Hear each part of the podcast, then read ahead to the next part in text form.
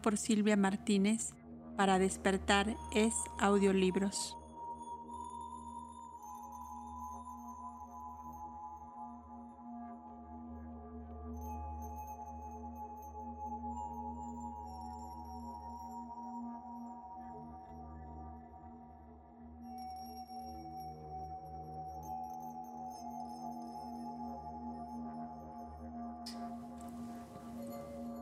Sección 5. Los disfraces de la ciencia, física o metafísica.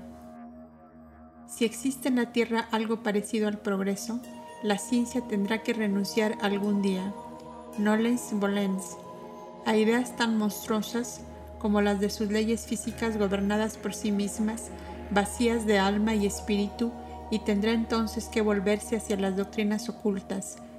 Ya lo ha hecho así sean las que sean las alteraciones de los títulos y ediciones corregidas del catecismo científico. Hace ahora más de medio siglo que comparando el pensamiento moderno con el antiguo, se vio que, por diferente que pueda parecer nuestra filosofía de la de nuestros antecesores, está, sin embargo, compuesta solo de sumas y restas tomadas de la antigua filosofía y transmitidas gota a gota a través del filtro de los antecedentes. Este hecho era bien conocido por Faraday y por otros hombres de ciencia eminentes. Los átomos, el éter, la evolución misma, todos estos conceptos vienen a la ciencia moderna procedentes de las antiguas nociones. Todos están basados en las ideas de las nociones arcaicas. Estos conceptos, que para el profano se presentan bajo la forma de alegoría, eran claras verdades enseñadas al elegido durante las iniciaciones, verdades que han sido parcialmente divulgadas por medio de los escritores griegos y que han llegado hasta nosotros. Esto no significa que el ocultismo haya tenido jamás respecto de la materia, los átomos y el éter las mismas opiniones que pueden encontrarse en el exoterismo de los escritores clásicos griegos. Además, si hemos de creer a Mr. Tyndall, Faraday mismo era aristotélico y más agnóstico que materialista. En su Faraday as a Discoverer, el autor nos hace ver al gran físico usando antiguas reflexiones de Aristóteles que se encuentran de una manera concisa en algunas de sus obras. Sin embargo, Faraday, Boscovich y todos los demás que ven en los átomos y moléculas centros de fuerza y en el elemento correspondiente a la fuerza una entidad por sí misma, se aproximan quizás mucho a la verdad que aquellos que, atacándolos, atacan al mismo tiempo la antigua teoría corpuscular de Pitágoras. Teoría que, dicho sea de paso, jamás llegó a la posteridad según la enseñó en realidad el gran filósofo, a causa de su ilusión de que los elementos fundamentales de la materia pueden ser tomados como entidades separadas y reales. El error y falsedad más importante y fatal que la ciencia ha cometido, en opinión de los ocultistas, radica en la idea de la posibilidad de que existe en la naturaleza algo que sea materia muerta o, o inorgánica. El ocultismo pregunta, ¿hay algo muerto o inorgánico que sea capaz de transformación o cambio? Y, ¿acaso existe bajo el sol cosa alguna que permanezca inmutable o constante? El que una cosa esté muerta implica que en algún tiempo estuvo viva. ¿Cuándo? ¿En qué periodo de la cosmogonía? El ocultismo dice que en todos los casos en que la materia parece inerte es precisamente cuando es más activa. Un bloque de madera o de piedra está inmóvil y es impenetrable para todos los objetos y propósitos. No obstante, y de facto, sus partículas se hallan en eterna vibración incesante, que es tan rápida que para el ojo físico el cuerpo parece carecer en absoluto de movimiento, y la distancia entre aquellas partículas en su movimiento vibratorio es considerada desde otro plano de existencia y percepción tan grande como la que separa copos de nieve o gotas de lluvia. Pero para la ciencia física esto será un absurdo en ninguna parte se revela también ese error como en la obra científica de un savant alemán, el profesor Philipp Spiller, En ese tratado cosmológico intenta el autor demostrar que ningún constituyente material de un cuerpo, ningún átomo, está dotado originalmente por sí mismo de fuerza, sino que cada uno de esos átomos está absolutamente muerto y sin poder inherente alguno para obrar a distancia.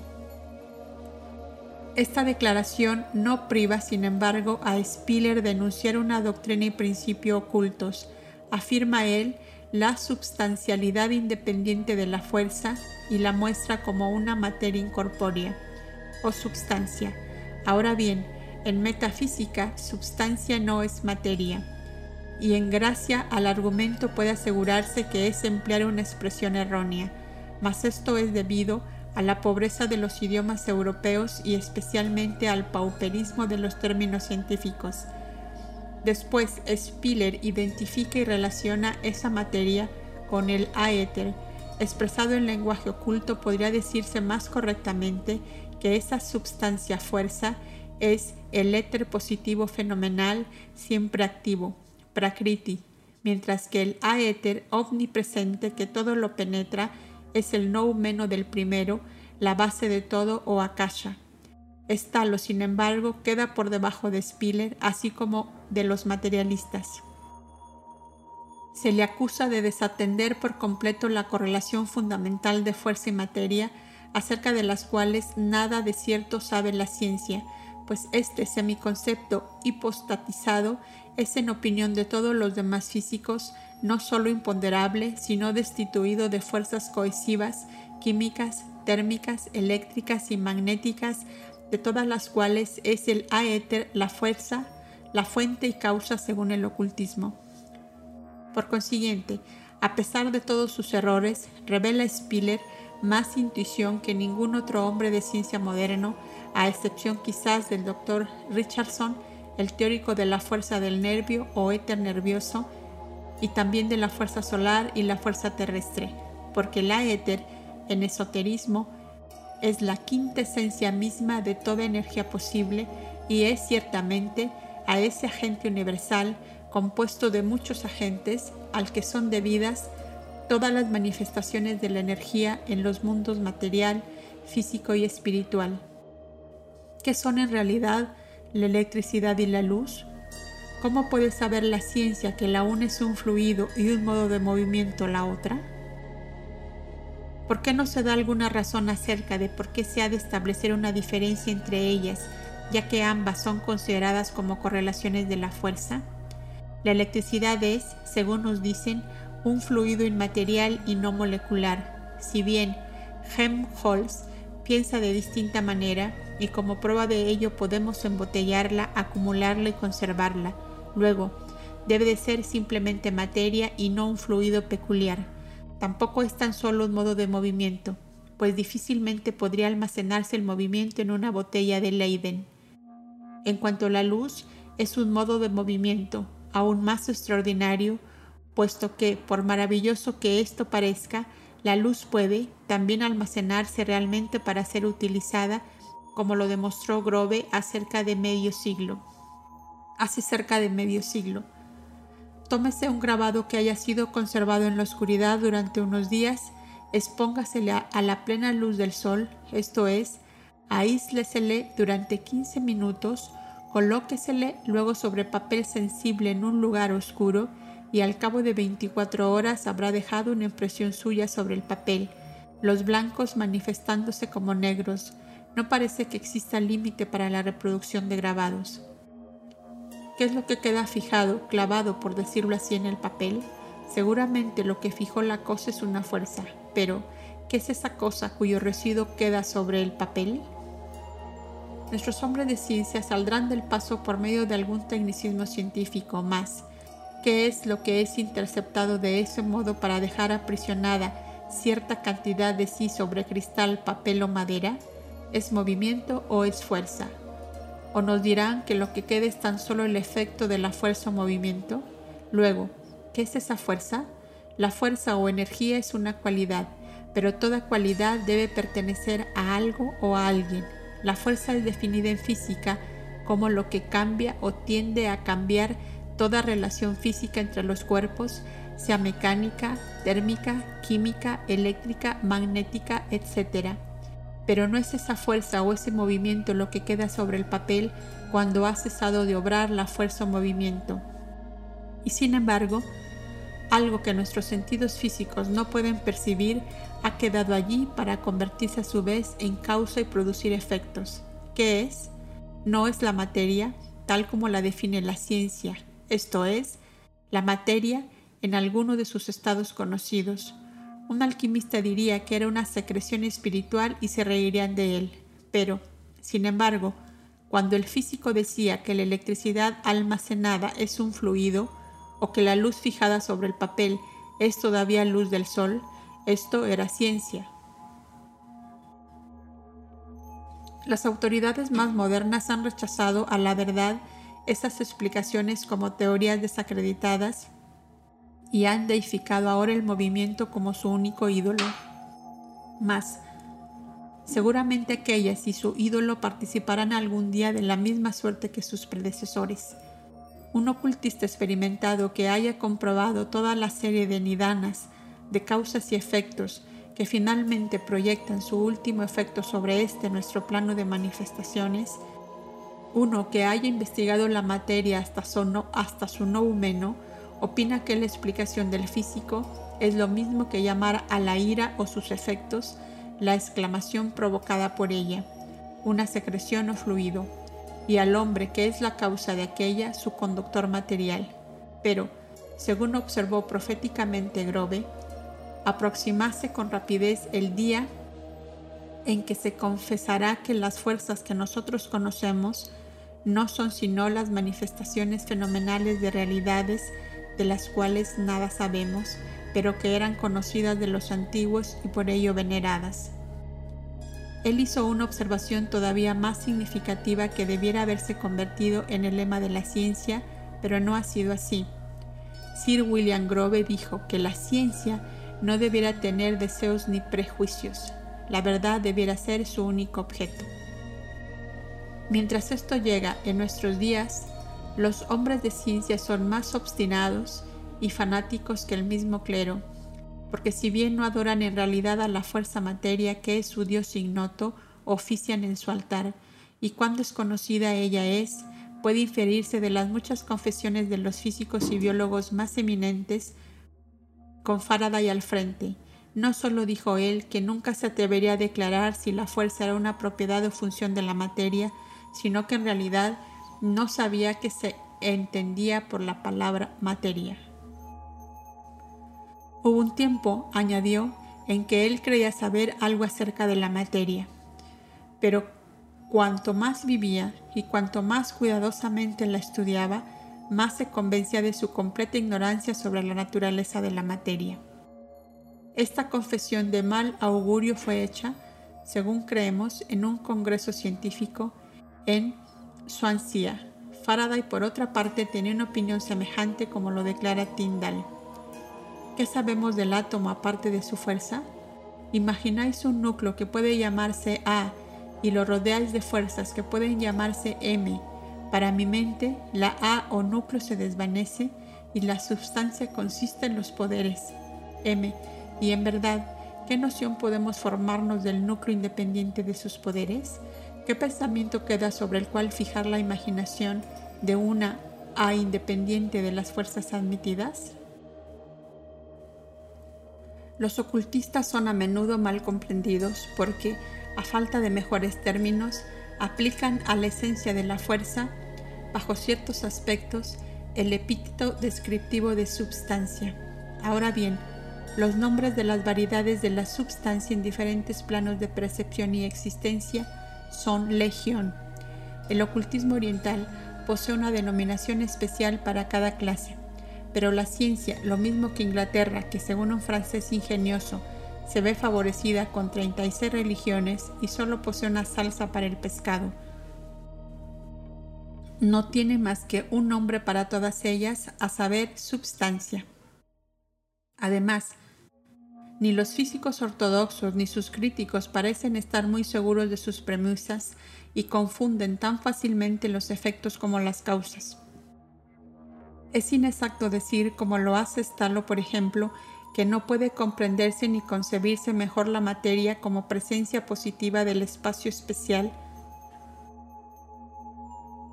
que como una concreción de fuerzas, o que la fuerza no es nada sin la masa y la masa nada sin la fuerza, porque la una es el noumeno y la otra el fenómeno. También cuando dijo Schelling que es una mera ilusión de la fantasía el que quede algo, no sabemos qué, después de privar a un objeto de todos sus atributos. Nunca hubiera podido aplicar la observación al reino de la metafísica trascendental. Cierto es que la fuerza pura no es nada en el mando de la física. Ella es todo en los dominios del espíritu. Dice lo que, si reducimos la masa sobre la cual obra una fuerza dada, por pequeña que sea, a su límite cero, o expresándolo en términos matemáticos, hasta que se convierte en infinitamente pequeña, la consecuencia es que la velocidad del movimiento resultante es infinitamente grande y que la cosa no se halla en cualquier momento dado ni aquí ni allá, sino en todas partes, que no hay presencia real, por tanto, es imposible construir materia por medio de una síntesis de fuerzas. Esto puede resultar cierto en el mundo fenomenal, siempre que el reflejo ilusorio de la realidad una del mundo suprasensible aparezca real a los conceptos mezquinos del materialista. Es absolutamente inexacto cuando se aplica el argumento a cosas pertenecientes a lo que los cabalistas llaman las esferas supramundanas. La llamada inercia es una fuerza, según Newton, y para el estudiante de las ciencias esotéricas es la mayor de las fuerzas ocultas. Solo en este plano de ilusión puede concebirse un cuerpo divorciado de sus relaciones con otros cuerpos, las que, según las ciencias físicas y mecánicas, dan lugar a sus atributos. De hecho, jamás puede ser así aislado, siendo incapaz la muerte misma de separarle de su relación con las fuerzas universales, de las que la fuerza única, la vida, es la síntesis, la relación recíproca continua sencillamente en otro plano. Mas, si Stalo tiene razón, ¿qué puede querer decir el doctor James Kroll cuando al hablar sobre la transformación de la gravedad expone las opiniones defendidas por Faraday, Waterstone y otros?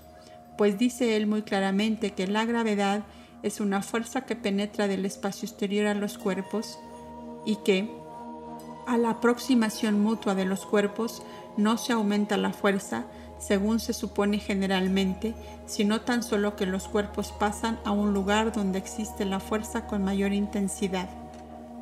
Nadie negará que una fuerza, ya sea la de la gravedad, la electricidad o cualquier otra que exista fuera de los cuerpos y en el espacio libre, sea el éter o un vacío, debe ser algo y no un puro nada cuando se concibe aparte de una masa. De otro modo, difícilmente podría existir con intensidad mayor en un lugar y con una reducida en otro. Lo mismo declara G. Ager en su Teoría de la mecánica de los universos. Trata de demostrar que el átomo de los químicos no es una entidad de pura convención o simplemente un recurso explicativo, sino que existe realmente, que su volumen es inalterable y que por consiguiente no es elástico. La fuerza, por lo tanto, no está en el átomo, está en el espacio que separa entre sí a los átomos. Las opiniones arriba citadas expuestas por dos hombres de ciencia muy eminentes en sus respectivos países revelan que de ningún modo es anticientífico hablar de la substancialidad de las llamadas fuerzas, sujeta a algún nombre específico futuro. Esta fuerza es una substancia de alguna clase, no puede ser otra cosa, y quizás algún día la ciencia será la primera en volver a adoptar el nombre ridiculizando de flogística. Sea cual fuese el nombre futuro que se le dé, el sostener que la fuerza no reside en los átomos, sino únicamente en el espacio entre ellos, podrá ser muy científico. Sin embargo, no es verdad. Para la mente del ocultista, es lo mismo que decir que el agua no reside en las gotas que componen el océano, sino solamente en el espacio entre aquellas gotas. La objeción de que existan dos escuelas distintas de físicos, una de las cuales supone que esa fuerza es una entidad substancial e independiente que no es una propiedad de la materia ni está esencialmente relacionada con la misma. Con dificultad ayudará al profano a ver más claro.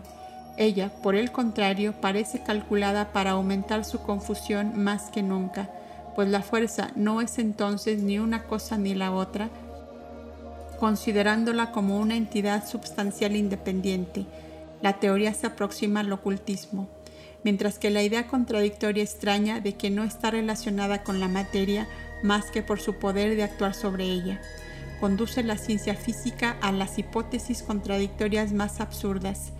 Ya sea fuerza o movimiento, el ocultismo, no viendo diferencia alguna entre los dos términos, jamás intenta separarlos. Ello no puede obrar en un sentido para los partidarios de la teoría atómico-mecánica y en otro para los de la escuela rival. Ni pueden ser los átomos absolutamente uniformes en tamaño y pesantez en un caso y diferir en otro en su pesantez, ley de Avogadro, porque según las palabras del mismo hábil crítico, a la vez que la igualdad absoluta de las unidades primordiales de masa es de este modo una parte esencial de las bases mismas de la teoría mecánica, toda la ciencia química moderna está fundada en un principio completamente contrario, principio del cual se ha dicho recientemente que ocupa en química el mismo lugar que la ley de gravitación en astronomía. Este principio es conocido con el nombre de ley de Avogadro o Ampere.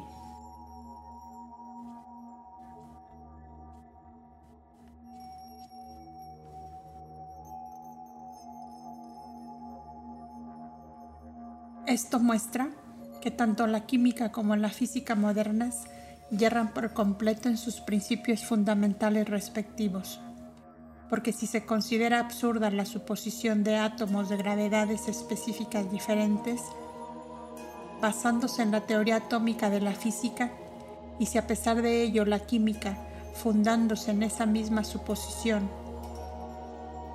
encuentra una comprobación experimental infalible en la formación y transformación de los compuestos químicos, es evidente entonces que la teoría atómica mecánica es insostenible. La explicación de la última, de que las diferencias de pesantez son tan solo diferencias de densidad y que las diferencias de densidad son diferencias de distancia entre las partículas contenidas en un espacio dado, no es realmente válida porque antes de que pueda un físico arguir en su defensa que como el átomo no hay multiplicidad de partículas ni espacio vacío, son por consiguiente imposibles las diferencias de densidad o pesantez en el caso de los átomos. Ha de saber, en primer lugar, lo que es un átomo en realidad, y esto es precisamente lo que no puede conocer, él necesita traerlo bajo la observación de uno de sus sentidos físicos, por lo menos, y esto no puede hacerlo por la sencilla razón de que jamás nadie ha visto, olido, oído, tocado o gustado un átomo. El átomo pertenece por completo al dominio de la metafísica.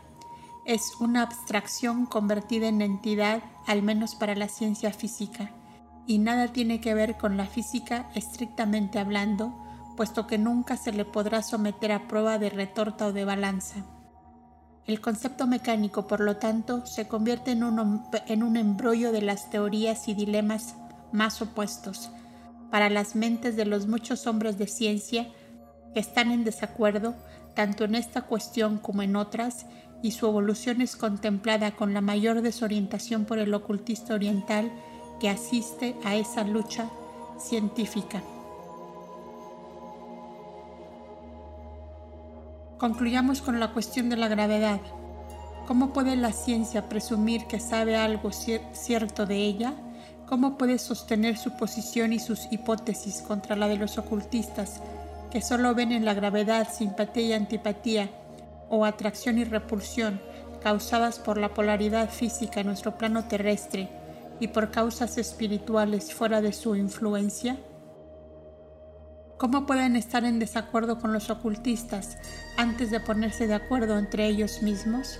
En efecto, se oye hablar de la conservación de la energía y a renglón seguido de la perfecta dureza y falta de elasticidad de los átomos, de la teoría cinética de los gases como idéntica a la llamada energía potencial y al mismo tiempo de las unidades elementales de masa como absolutamente duras y faltas de elasticidad. Abre un ocultista un libro científico y lee lo que sigue. El atomismo físico deriva todas las propiedades cualitativas de la materia de las formas del movimiento atómico. Los átomos mismos permanecen como elementos completamente privados de cualidad.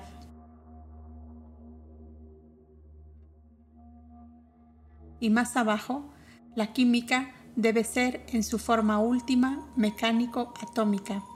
Y un momento después le dicen que los gases consisten en átomos que se conducen como esferas sólidas perfectamente elásticas. Y finalmente, para coronar, para coronar del todo, vemos a Sir W. Thomson declarando que la teoría moderna de la conservación de la energía nos prohíbe admitir la falta elasticidad o cualquier cosa que no sea la elasticidad perfecta de las moléculas últimas, bien sea de la materia ultramundana o de la mundana. Pero, ¿qué dicen a todo esto los hombres de verdadera ciencia? Por los hombres de verdadera ciencia entendemos a aquellos que se toman demasiado interés por la verdad y muy poco por la vanidad personal para dogmatizar acerca de algo, como hace la mayoría Existen varios entre ellos, más quizás que no se atreven a publicar abiertamente sus secretas conclusiones por temor al grito. Apedreadlo hasta que muera, cuyas intuiciones les han hecho cruzar el abismo que existe entre el aspecto terrestre de la materia y la para nosotros, en nuestro plano de ilusión, substancia subjetiva, esto es, trascendentalmente objetiva y esto les ha conducido a proclamar la existencia de la última. Preciso es tener presente que la materia es, para el ocultista, aquella totalidad de existencia en el cosmos que entra en algunos de los planos de percepción posible. De sobra sabemos que las teorías ortodoxas acerca del sonido, del calor y de la luz están en contra de las doctrinas ocultas, mas no basta que los hombres de ciencia o sus defensores digan que no niegan poder dinámico a la luz y al calor y presenten como prueba el hecho de que el radiómetro de Mr. Crooks no ha modificado las opiniones. Si quieren profundizar la naturaleza última de esas fuerzas, tienen que admitir primeramente su naturaleza substancial por suprasensible que esa naturaleza puede hacer. Tampoco niegan los ocultistas la exactitud de la teoría de las vibraciones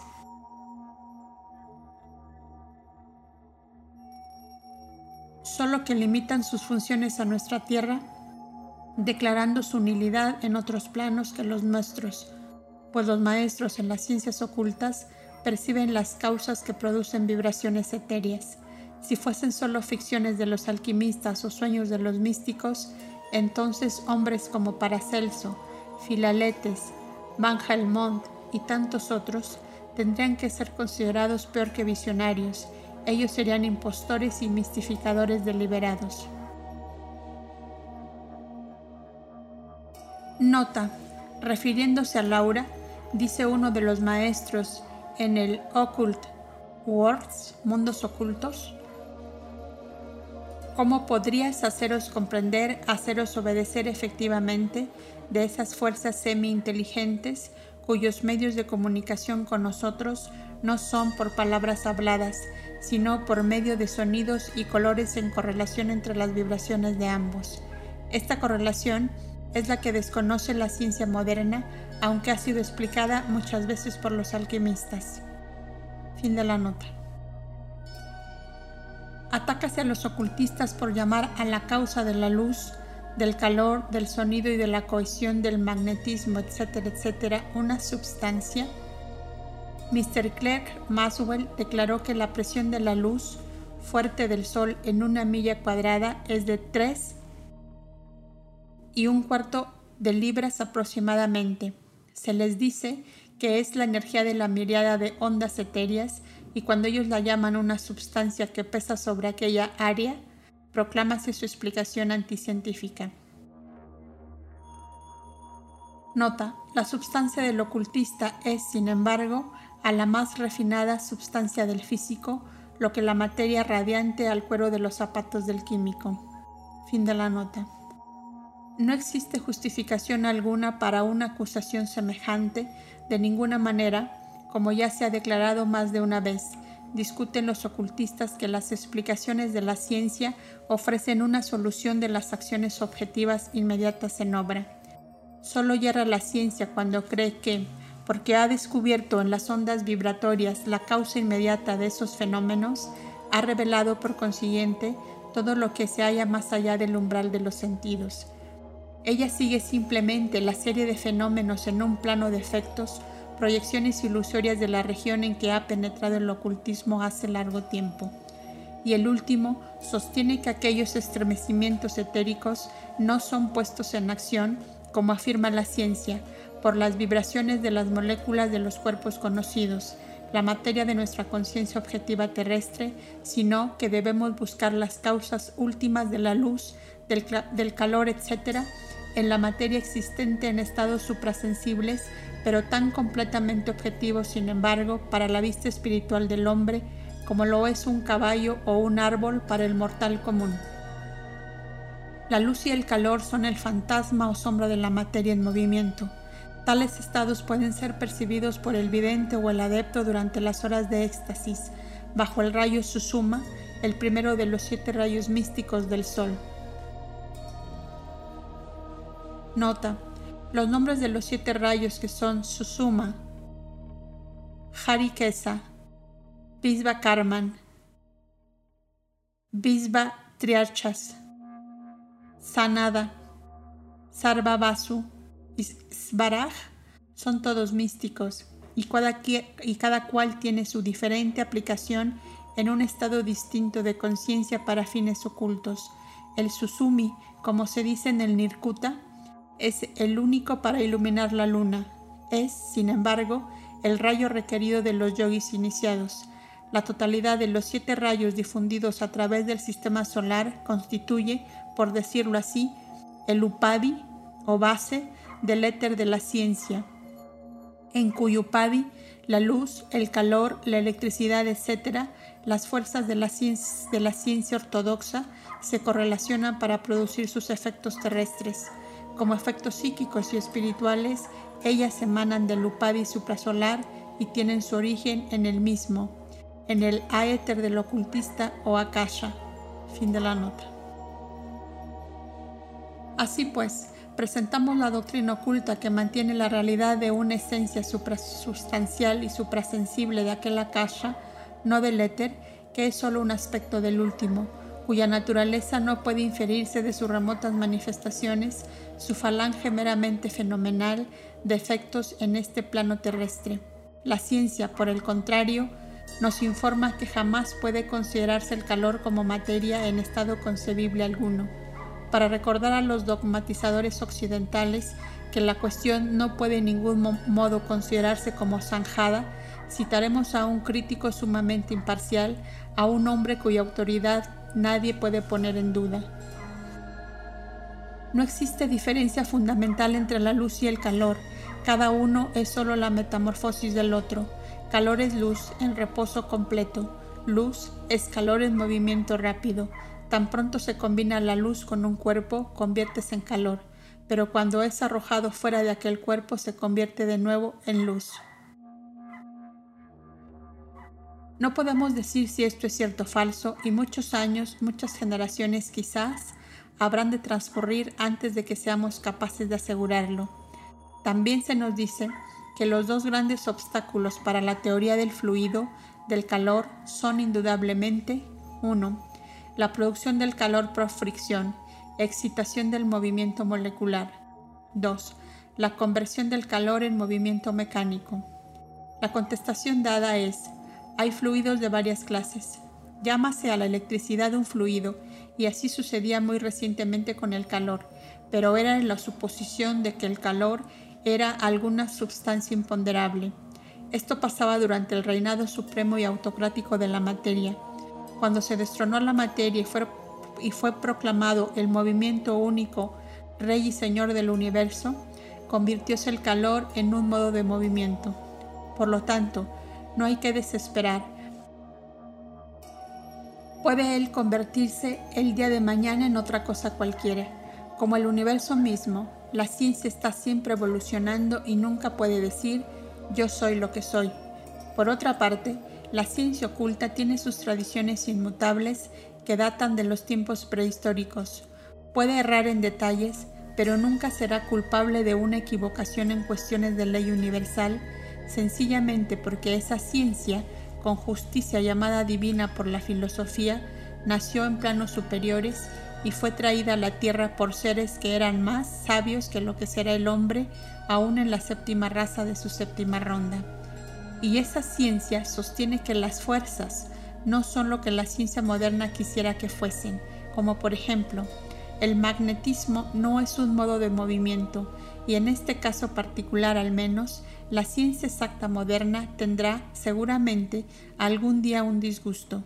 A primera vista, nada puede parecer más ridículo, más atrozmente absurdo que decir, por ejemplo, el yogi indo iniciado sabe en realidad de la naturaleza y constitución últimas de la luz, tanto solar como lunar, diez veces más que el físico europeo más eminente. ¿Por qué cree, sin embargo, que el rayo Susuma es aquel rayo que proporciona a la luna su prestada luz? ¿Por qué es el rayo querido del yogi iniciado? ¿Por qué consideran estos yogis a la luna como la deidad de la mente?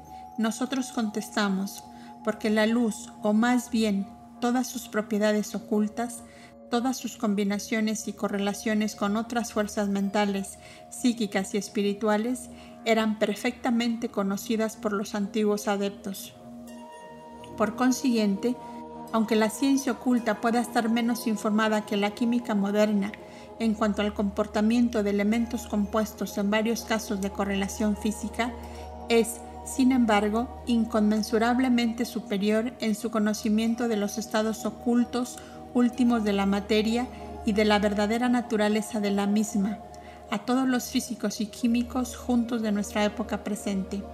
Ahora bien, si declaramos franca y sinceramente la verdad, es decir, que los antiguos iniciados tenían un conocimiento de la física como ciencia de la naturaleza mucho más amplio que el que poseen nuestras academias de ciencias todas juntas, esta declaración será tachada de impertinente y absurda, porque se considera que las ciencias físicas han alcanzado en nuestra época el máximo de la perfección.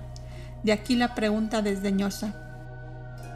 ¿Pueden los ocultistas conciliar satisfactoriamente los dos puntos siguientes, a saber, a. la producción del calor por el roce, excitación del movimiento molecular, y b. la conversión del calor en fuerza mecánica, si mantienen la antigua y desacreditada teoría de que el calor es una sustancia o un fluido?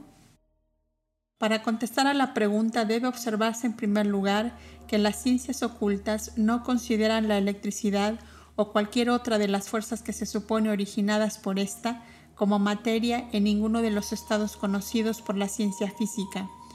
Más claro, ninguna de esas llamadas fuerzas es un sólido, un gas o un fluido. Si no pareciese pedantería, hasta se opondría un ocultista que se llamase a la electricidad fluido, porque puesto que esto es un efecto y no una causa. Pero él diría que su no humano es una causa consciente, lo mismo en los casos de la fuerza y el átomo. Veamos lo que un eminente académico, el químico Bottelroff, dijo acerca de estas dos abstracciones. Este notable hombre de ciencia arguye del modo siguiente. ¿Qué es la fuerza? ¿Qué es desde un punto de vista estrictamente científico y según está confirmada por la ley de conservación de la energía, los conceptos respecto a la fuerza están resumidos por nuestros conceptos de tal o cual modo de movimiento. La fuerza es, pues, simplemente el paso de un estado de movimiento a otro, de la electricidad al calor y a la luz, del calor al sonido o alguna función mecánica y así sucesivamente. La primera vez que fue producido el fluido eléctrico por el hombre en la Tierra debió de haber sido por fricción. Por consiguiente, como es bien sabido, El calor es lo que lo produce alterando su estado cero. Y la electricidad no existe más per se en la Tierra que el calor o la luz o cualquier otra fuerza. Como dice la ciencia, todas ellas son correlaciones. Cuando una cantidad de calor dada por medio de una máquina de vapor es transformada en trabajo mecánico, hablamos del poder del vapor o fuerza. Cuando un cuerpo en su caída tropieza con un obstáculo en su camino, originando con ello el calor y el sonido, llamamos a esto fuerza de choque. Cuando la electricidad descompone el agua o calienta un hilo de platino, hablamos de la fuerza del fluido eléctrico. Cuando son interceptados los rayos del sol por el termómetro y su mercurio se dilata, hablamos de la energía calorífica del sol. En una palabra, cuando cesa el estado de una cantidad de movimiento determinada, otro estado de movimiento equivalente al anterior lo reemplaza, y el resultado de semejante transformación o correlación es la fuerza. En todos los casos en que no existe tal transformación o paso de un estado de movimiento a otro, no es posible fuerza alguna. Admitamos por un momento un estado del universo absolutamente homogéneo y nuestra concepción de la fuerza cae por tierra. Por lo tanto, resulta evidente que la fuerza, que el materialismo considera como la causa de la diversidad que nos rodea, es en estricta realidad solo un efecto, un resultado de esa diversidad desde tal punto de vista, la fuerza no es la causa del movimiento, sino un resultado, mientras que la causa de esa fuerza o fuerzas no es la substancia o materia, sino el movimiento mismo. Así pues, hay que descartar a la materia y con ella el principio fundamental del materialismo que se ha hecho innecesario, puesto que la fuerza traída a un estado de movimiento no puede dar idea alguna de la substancia. Si la fuerza es el resultado del movimiento, entonces no se comprende por qué ese movimiento habría de atestiguar la materia y no el espíritu o una esencia espiritual. Cierto es que no puede nuestra razón concebir un movimiento sin algo que se mueva, y nuestra razón está en lo cierto, pero la naturaleza o ser de ese algo moviente permanece completamente desconocida para la ciencia, y en tal caso tanto derecho tiene el espiritualista a atribuirlo a un espíritu como un materialista la materia creadora y omnipotencial. Un materialista no tiene en este caso privilegio especial ni puede reclamar ninguno. La ley de la conservación de la energía, visto de tal modo, resulta ser ilegítima en este caso en sus pretensiones y reclamaciones. El gran dogma, no hay fuerza sin materia, y no hay materia sin fuerza, se viene abajo y pierde por completo el significado solemne con el materialismo, con que el materialismo ha tratado de investirlo. El concepto de fuerza no da además idea de materia y de ningún modo nos obliga a ver en esta el origen de todos los orígenes. Profesor Bottelrow, Scientist Letters nos aseguran que la ciencia moderna no es materialista y nuestra convicción propia nos dice que no puede serlo cuando su saber es real. Existe una buena razón para esto, bien definida por algunos de los mismos físicos y químicos. Las ciencias naturales no pueden marchar mano a mano con el materialismo.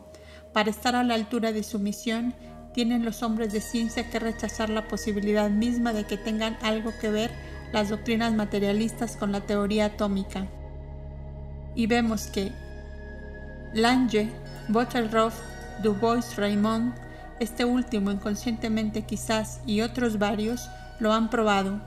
Esto además está demostrado por el hecho de que Canadá en la India y Leucipo y Demócrito en Grecia y después de estos Epicuro, los primitivos atomistas en Europa, a la par que propagaban su doctrina de las propiedades definidas, Creían al mismo tiempo en dioses o entidades suprasensibles. Sus ideas sobre la materia diferían, por lo tanto, de las que ahora prevalecen. Se nos permitirá aclarar nuestra afirmación por medio de una breve sinopsis de las opiniones antiguas y modernas de la filosofía acerca de los átomos y demostrar así que la teoría atómica mata al materialismo. Desde el punto de vista del materialismo que reduce los principios de todas las cosas a la materia, el universo en su plenitud se compone de átomos y vacío. Aún dejando aparte el axioma enseñado por los antiguos y absolutamente demostrado en la actualidad por el telescopio y el microscopio de que la naturaleza aborrece el vacío, ¿qué es un átomo? El profesor Botterroff dice, es, nos contesta la ciencia, la división limitada de la substancia, la partícula indivisible de la materia. El admitir la divisibilidad del átomo equivale a la admisión de una divisibilidad infinita de la substancia, lo que es igual a reducir la substancia a nihil o la nada. El materialismo, solo por efecto de un sentimiento de propia conservación, no puede admitir la divisibilidad infinita de otro modo, tendría que despedirse para siempre de su principio fundamental y firmar así su propia sentencia de muerte.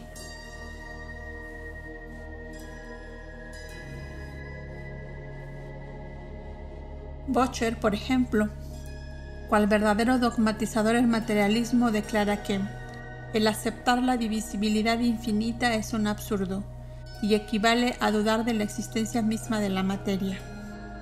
El átomo es, pues, indivisible, dice el materialismo.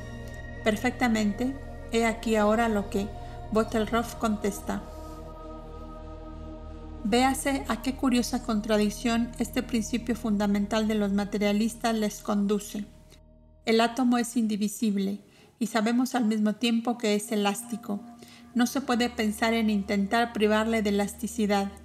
Esto equivaldría a un absurdo átomos privados en absoluto de elasticidad jamás podrían manifestar uno solo de aquellos numerosos fenómenos que se atribuyen a sus correlaciones. Sin alguna elasticidad no podrían los átomos manifestar su energía y la substancia de los materialistas quedaría desprovista de toda fuerza. Por consiguiente, si el universo está compuesto de átomos, tienen estos que ser elásticos, Aquí es donde tropezamos con un obstáculo insuperable, porque ¿cuáles son las condiciones requeridas para la manifestación de la, elasticidad? Una pelota elástica, al chocar con un obstáculo, se aplasta y contrae, lo cual no podría ser si no consistiese esa pelota en partículas que experimentan en su posición relativa un cambio temporal en el momento del choque. Esto puede decirse de la elasticidad en general. No hay elasticidad posible sin cambio con respecto a la posición de las partículas compuestas de un cuerpo elástico.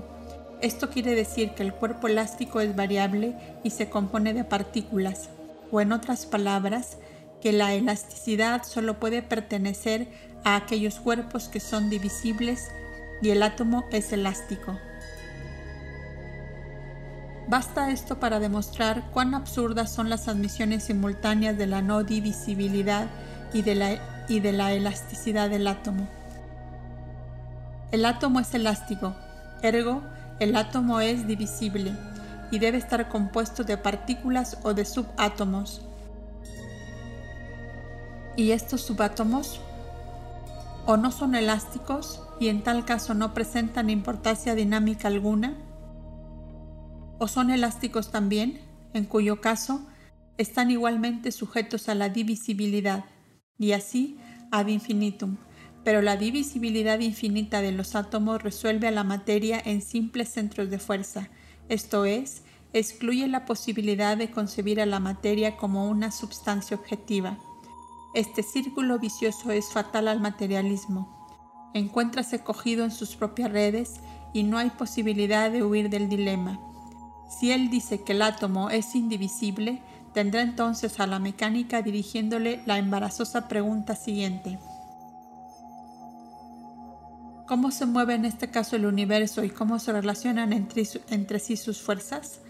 Un mundo edificado sobre átomos no elásticos en absoluto es semejante a una máquina sin vapor. Está condenado a la inercia eterna. Admítase las explicaciones y enseñanzas del ocultismo y la inercia ciega de la ciencia física siendo reemplazada por los poderes activos inteligentes tras el velo de la materia El movimiento y la inercia se convierten en subordinados de aquellos poderes. La ciencia entera del ocultismo está basada sobre la doctrina de la naturaleza ilusoria de la materia y la divisibilidad infinita del átomo. Ella abre horizontes ilimitados a la substancia animada por el soplo divino de su alma en todo estado posible de tenuidad, estados no soñados aún por los químicos y físicos más espiritualmente predispuestos.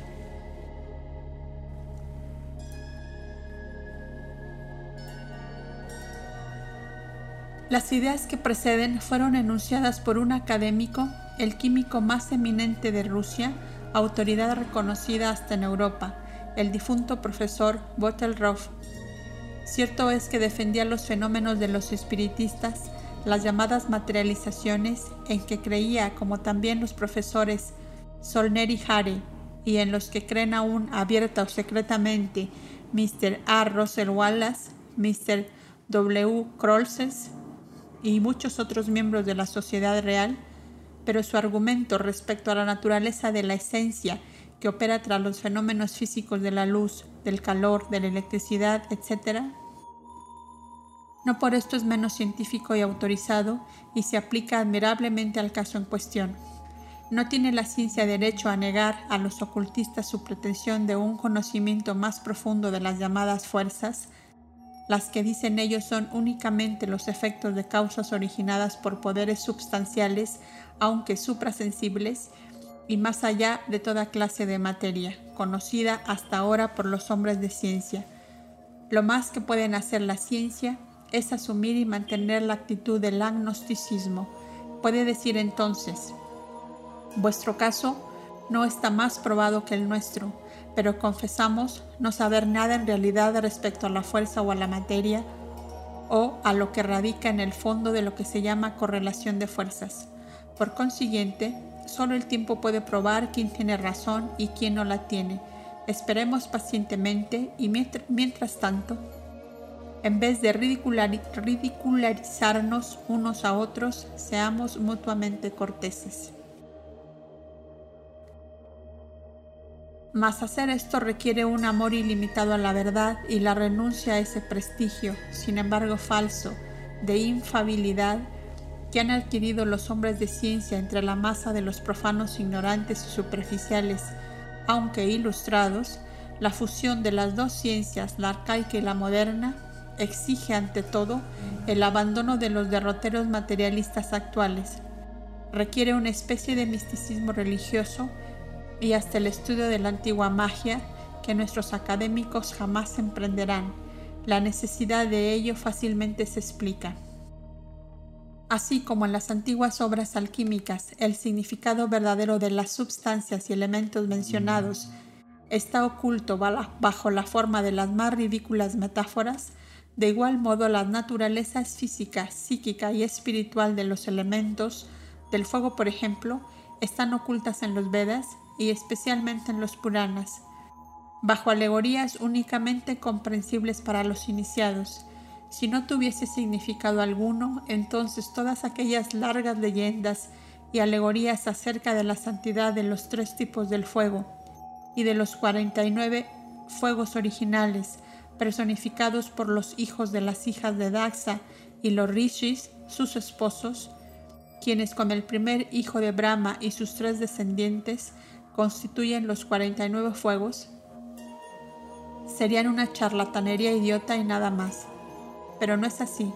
Cada fuego tiene una función y un significado distinto en los mundos de lo físico y de lo espiritual.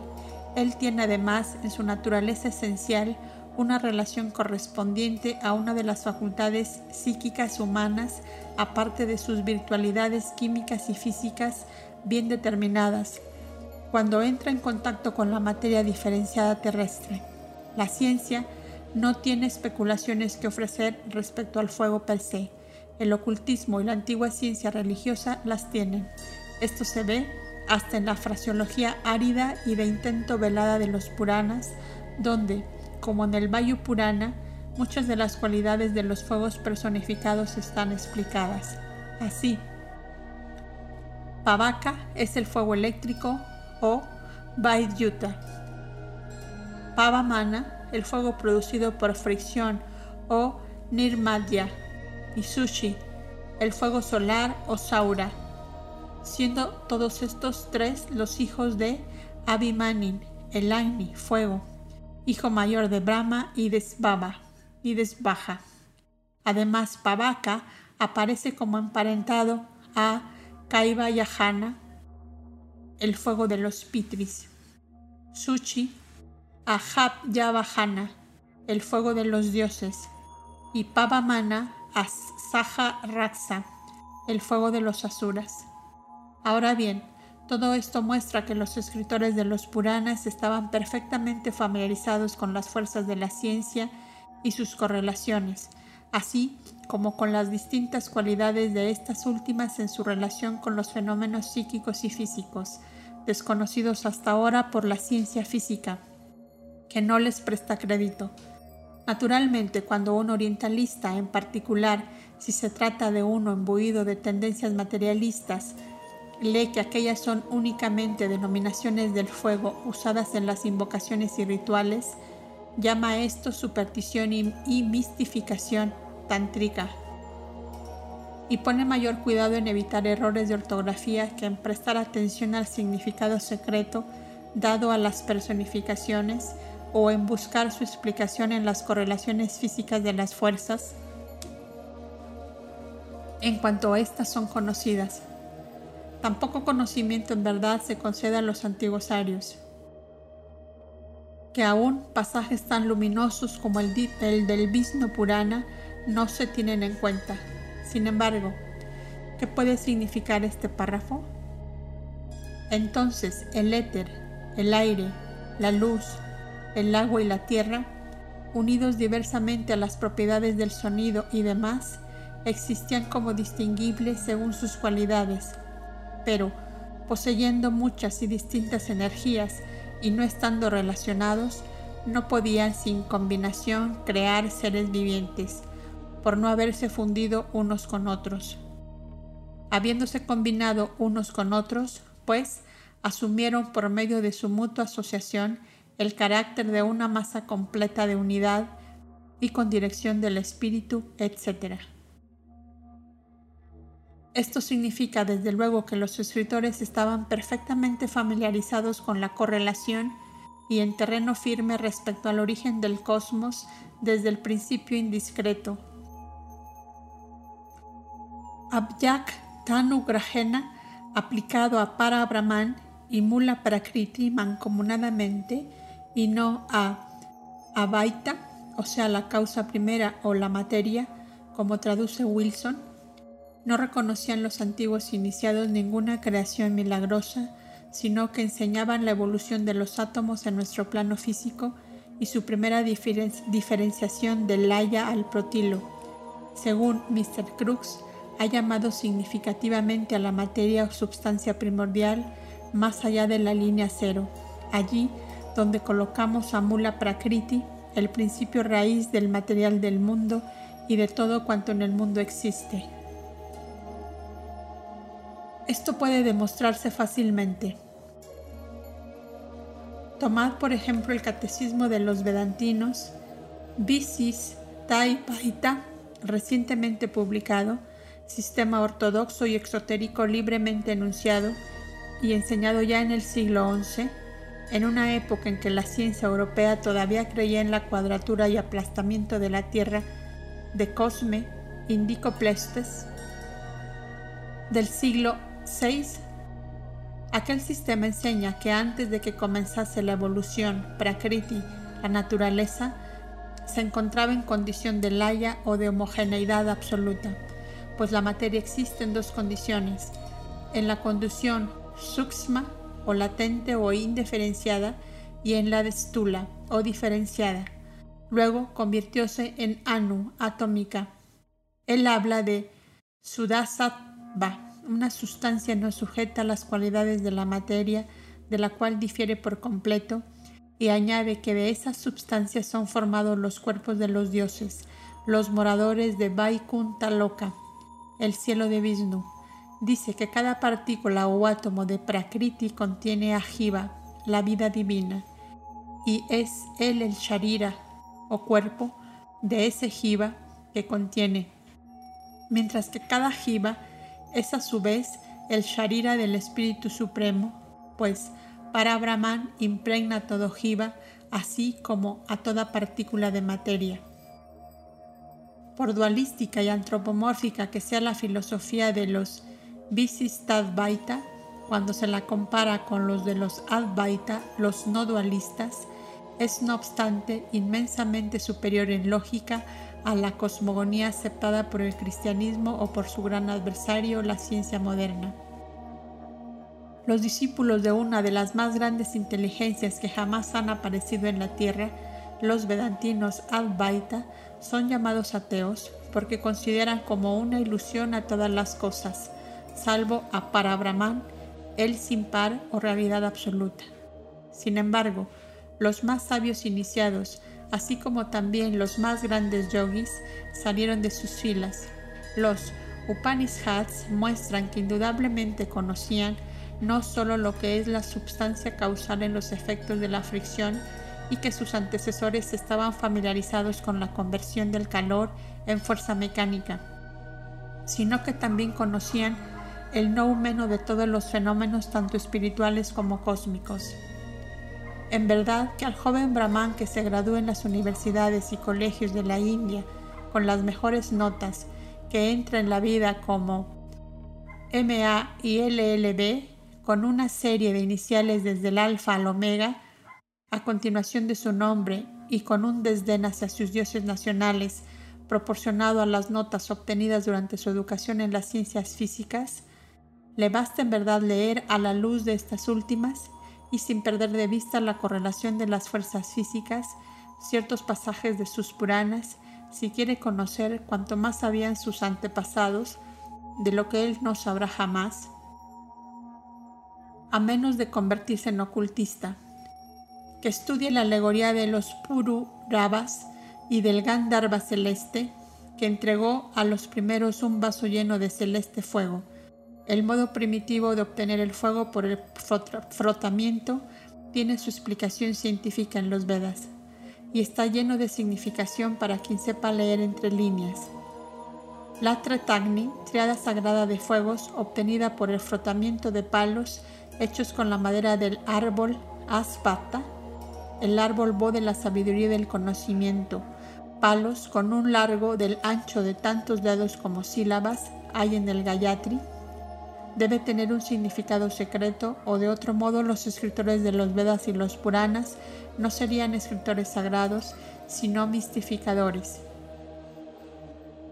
Que posee tal significado los prueban los ocultistas indos, únicos capaces de iluminar a la ciencia respecto de por qué y cómo el fuego, que era uno primitivamente, fue convertido en triple treta en nuestro Mambantara presente por el hijo de Hila, Bach, la mujer primitiva después del diluvio, esposa e hija del Vaisvasvata Manu.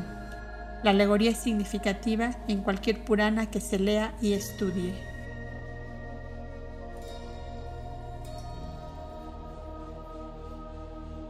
Nota.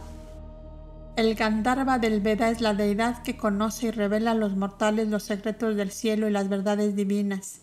Cósmicamente, los Gandharvas son los poderes agregados del fuego solar y constituyen sus fuerzas.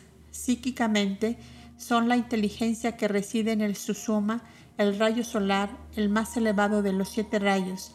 Místicamente, son la fuerza oculta en el Soma, la luna o planta lunar y el brebaje producido por ésta. Físicamente son las causas fenomenales y espiritualmente las, no, las noumenales del sonido y la voz de la naturaleza. Por esto son llamados los 6.333 cantores celestes y músicos del Loca de Indra, que personifican hasta número los varios y múltiples sonidos en la naturaleza, tanto arriba como abajo. En las alegorías posteriores se dice que tienen un poder místico sobre las mujeres y que las aman. El sentido esotérico está claro. Son una de las formas, sino los prototipos de los ángeles de Noc, los hijos de Dios que vieron que las hijas de los hombres eran hermosas. Génesis 6. se casaron con ellas y enseñaron a las hijas de la tierra los secretos del cielo.